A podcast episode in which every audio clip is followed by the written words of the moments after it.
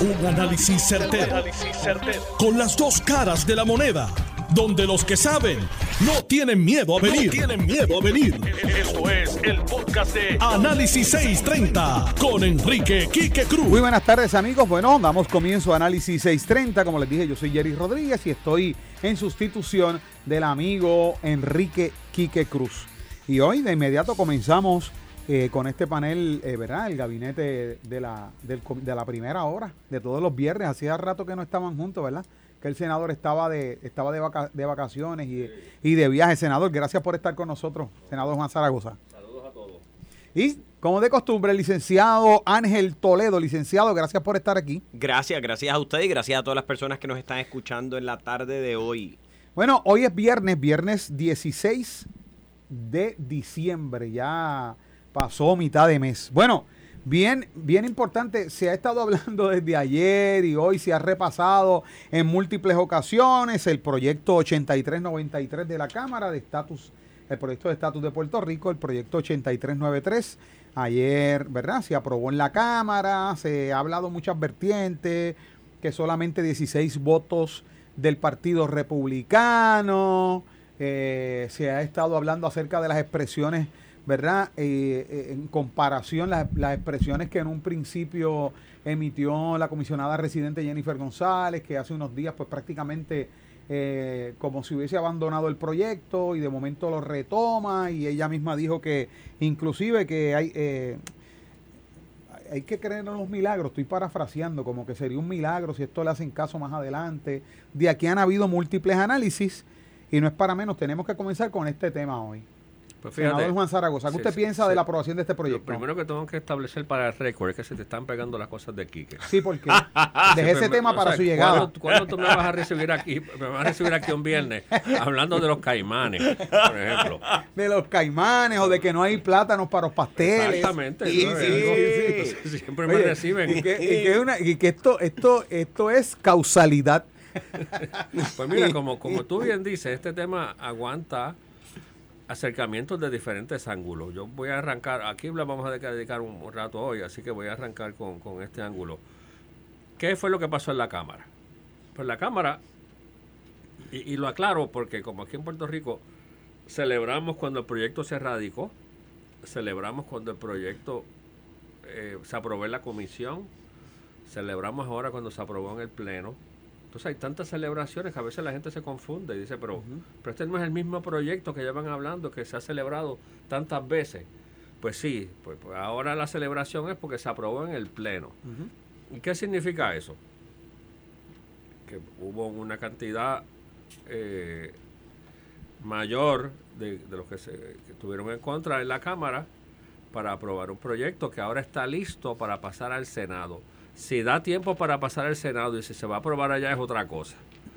Eh, aclaro para la gente, ¿por qué un legislador allá o acá vota a favor de un proyecto? Vota primero porque estás comprometido con el tema, con la causa.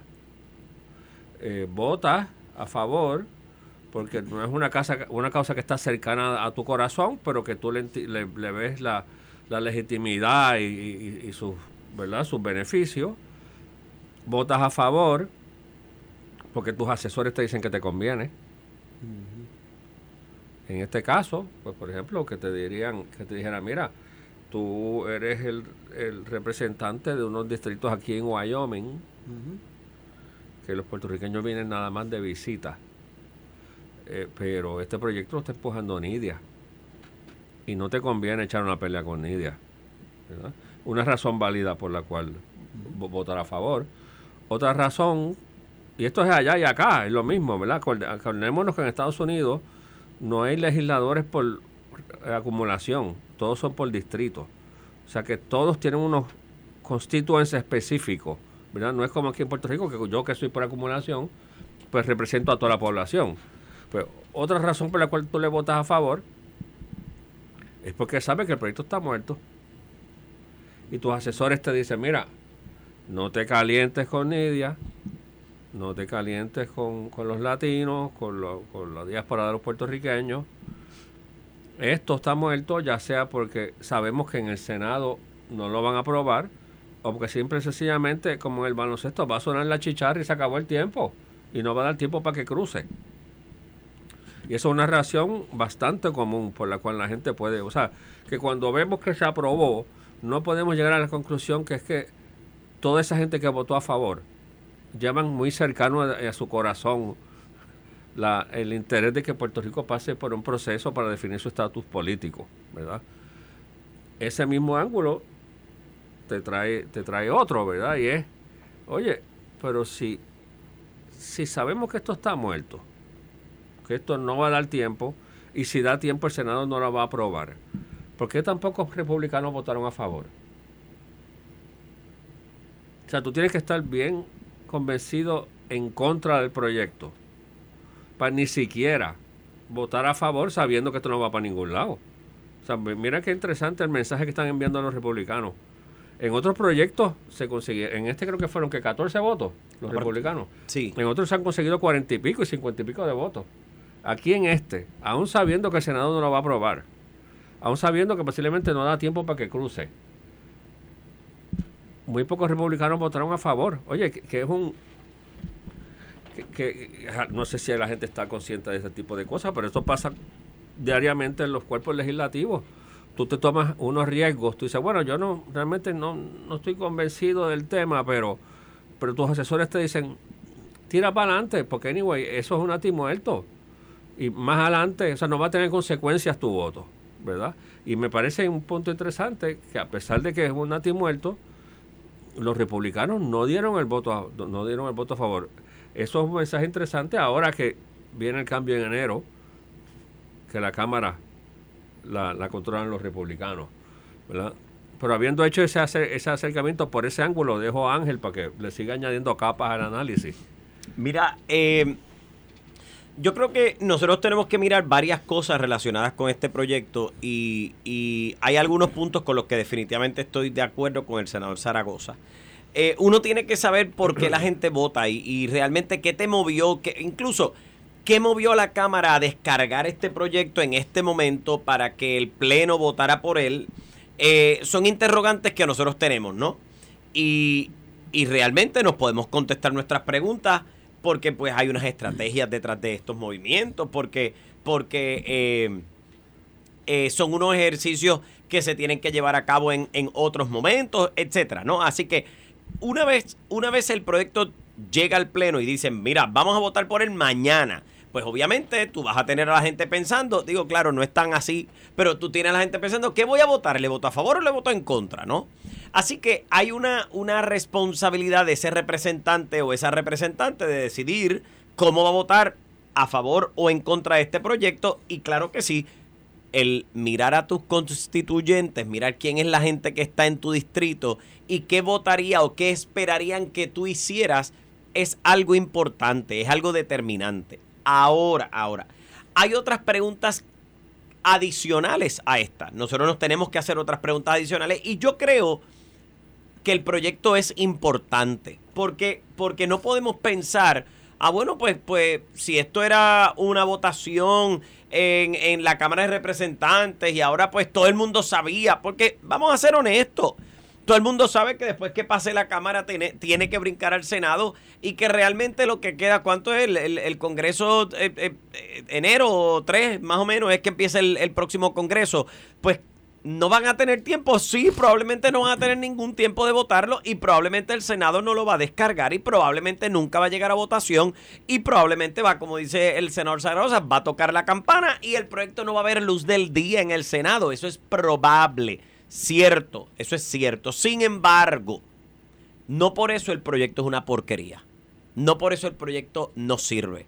Eh, lo que quiero decir es que el proyecto tiene un valor detrás de él que nosotros tenemos que mirar, independientemente de que el Senado lo vaya a atender o no lo vaya a atender, de que haya un compromiso real del Senado de atenderlo antes de que empiece el próximo Congreso. Creo que el 3 de enero es que empieza el próximo Congreso. Bueno, estamos hablando primero de un proyecto de ley que al presentarse y según se aprueba, uno, no lo tenía ninguno, tiene una disposición que requiere que Estados Unidos se obligue a aceptar el resultado de la votación. Y eso no estaba en los anteriores. Ese lenguaje de una de, esa obligatoriedad eh, que requería que Estados Unidos, independientemente de la votación, la aceptara y la implementara e iniciara procesos para, para ponerla en práctica, eso no estaba. Así que yo creo que eso es un paso importante. ¿Ustedes por qué? Porque toda la vida por lo menos toda la vida mía. Yo tengo 47 años, acabo de cumplir hace dos semanas, así que también estoy casi, casi de cumpleaños como Maceira, eh, pero yo sí digo la edad. Este, el compañero Maceira, dejamos que ahorita decida si la va a decir o no la va a decir. Este, pero a través de, mi vida en Puerto Rico se han llevado a cabo diferentes eh, eh, plebiscitos, referéndum, conteos de cabeza, cuanta cosa, para ver cómo vamos en cuanto al tema del estatus, pero ninguno de ellos era vinculante. Ninguno de ellos obligaba a Estados Unidos, ni al Congreso a actuar sobre ellos, ni a Estados Unidos a actuar sobre ellos, ¿no? Al gobierno federal de Estados Unidos. Así que estamos hablando de un proyecto que sí tenía ese lenguaje de obligatoriedad. Uno. Dos. Importante también para este proyecto es que hay un ala, y aquí hay que decirlo, hay un ala del Partido Popular que ha enfatizado en la necesidad de un proyecto que sea descolonizante, que, o que las alternativas no sean colonizantes. O sea, que cuando tú estés mirando este proyecto y te das cuenta que incluye una estadidad e incluye una independencia e incluye una fórmula adicional de una libre asociación no colonialista, pero no incluye un Estado libre asociado que es colonialista, eso es un paso enorme. Porque eso jamás se había visto. Eso es un paso enorme, ¿no? Así que yo creo que nosotros tenemos que sentirnos eh, satisfechos por una movida como esta. Algunos dicen es que a la gente lo que le gusta es celebrar cualquier cosa. Bueno, pues no, no. oye, los pequeños avances también hay que aplaudirlos, también hay que celebrarlos, ¿no? Y en este caso estamos hablando de que sí, hay un avance, hay un adelanto y la Cámara de Representantes votó a favor de él. Yo estoy muy de acuerdo, esto no va a haber luz del día en el Senado. No creo que el Senado entre hoy, que es que 16 dijimos, ¿verdad? Viernes 16, y hoy no lo podemos contar, mañana y el domingo tampoco. Así que eh, a partir del lunes 19 eh, hasta antes de que se vayan de receso de Navidad, que el Senado vaya, eh, o sea, esté literalmente ansioso por llevar este proyecto a votación, lo dudo. Que el Congreso cierra porque naturalmente se, se entra el nuevo Congreso el año que viene y ya tiene una, una configuración distinta. Definitivamente sí. Pero yo creo que fue un paso grande creo que fue un paso grande para Puerto Rico. Bueno, un ángulo, si me permite, un ángulo también que creo que hay que resaltar es que este proyecto, contrario a otros, entró en un nivel de detalle que, había estado ausente en legislaciones anteriores. Detalles, por ejemplo, como la ciudadanía. De acuerdo, de acuerdo. Detalles como seguro social. Sí, claro que sí. Medicare. Detalles sobre la existencia de transferencias federales bajo el Estado Libre Asociado Soberano. Y me parece que eso es un paso favorable porque yo tengo la bendición de no ser abogado.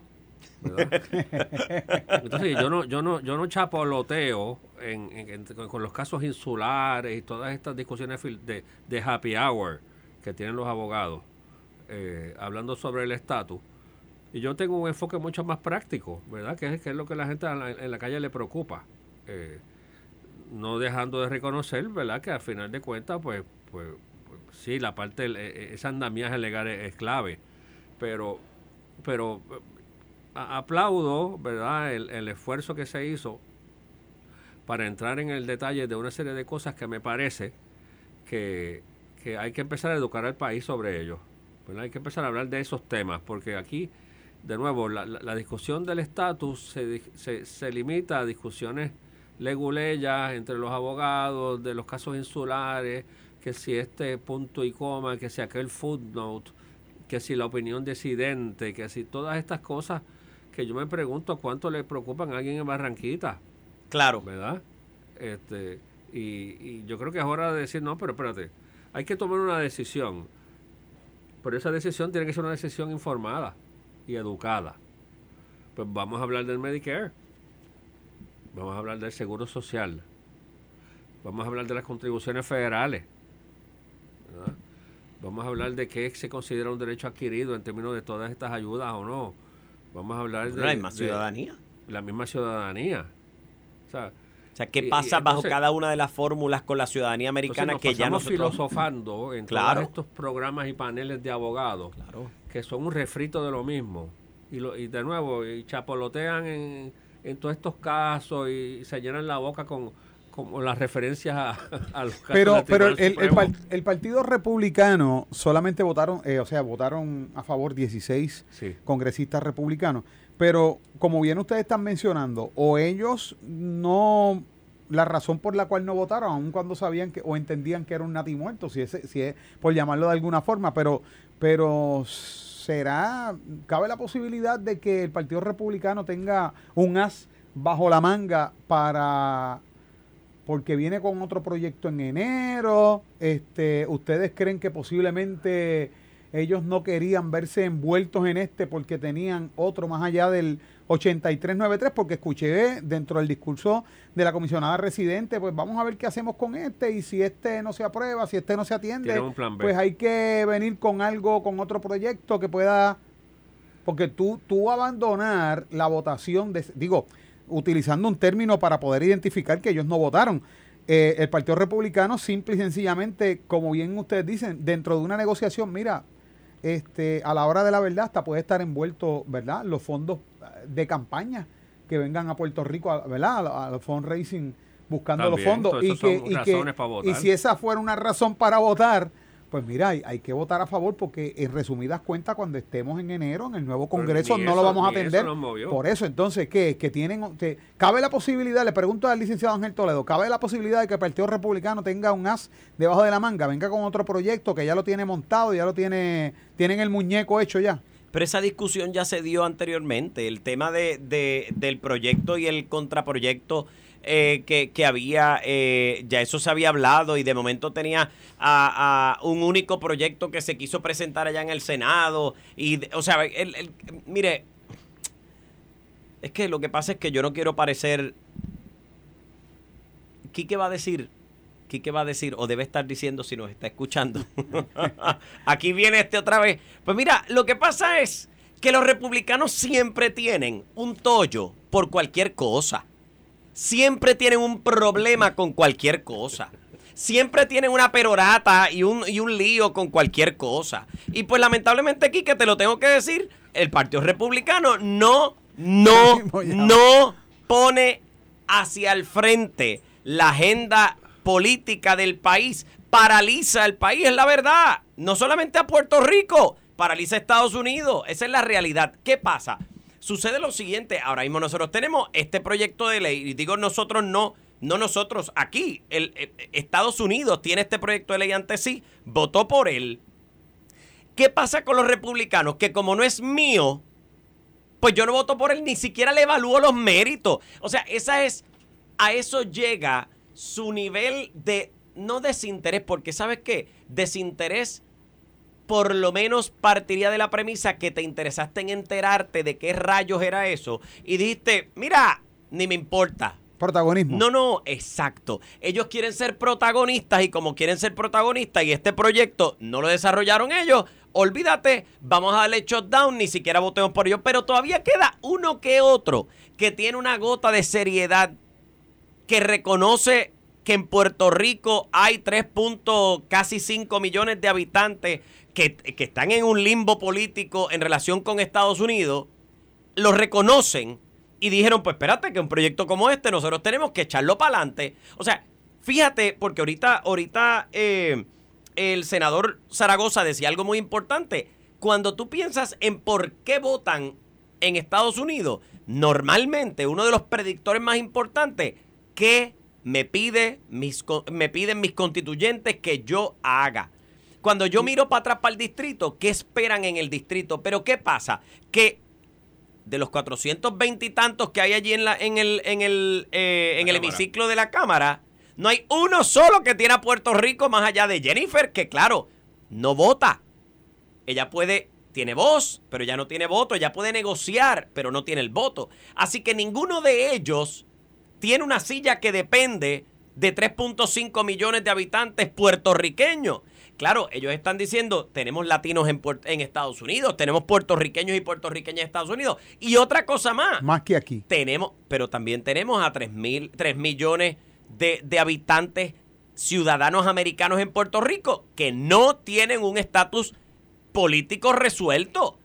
Y dicen, pues la sensatez está en resolver ese dilema. Y tenemos a todos los demócratas que dijeron eso y a los 16 republicanos que dijeron eso. El resto de los republicanos están siendo republicanos como han sido siempre, los mismos de siempre. Pero esto le llenó la agenda a los líderes republicanos en la isla, como es el presidente del Partido Republicano en Puerto Rico, Ángel Cintrón, el licenciado Ángel Cintrón y a todo su equipo, los puso a trabajar porque ahora tienen que explicar qué es lo que pasa, porque cómo le explicamos al puertorriqueño estadista que suenan las campanas que los republicanos no lo quieren.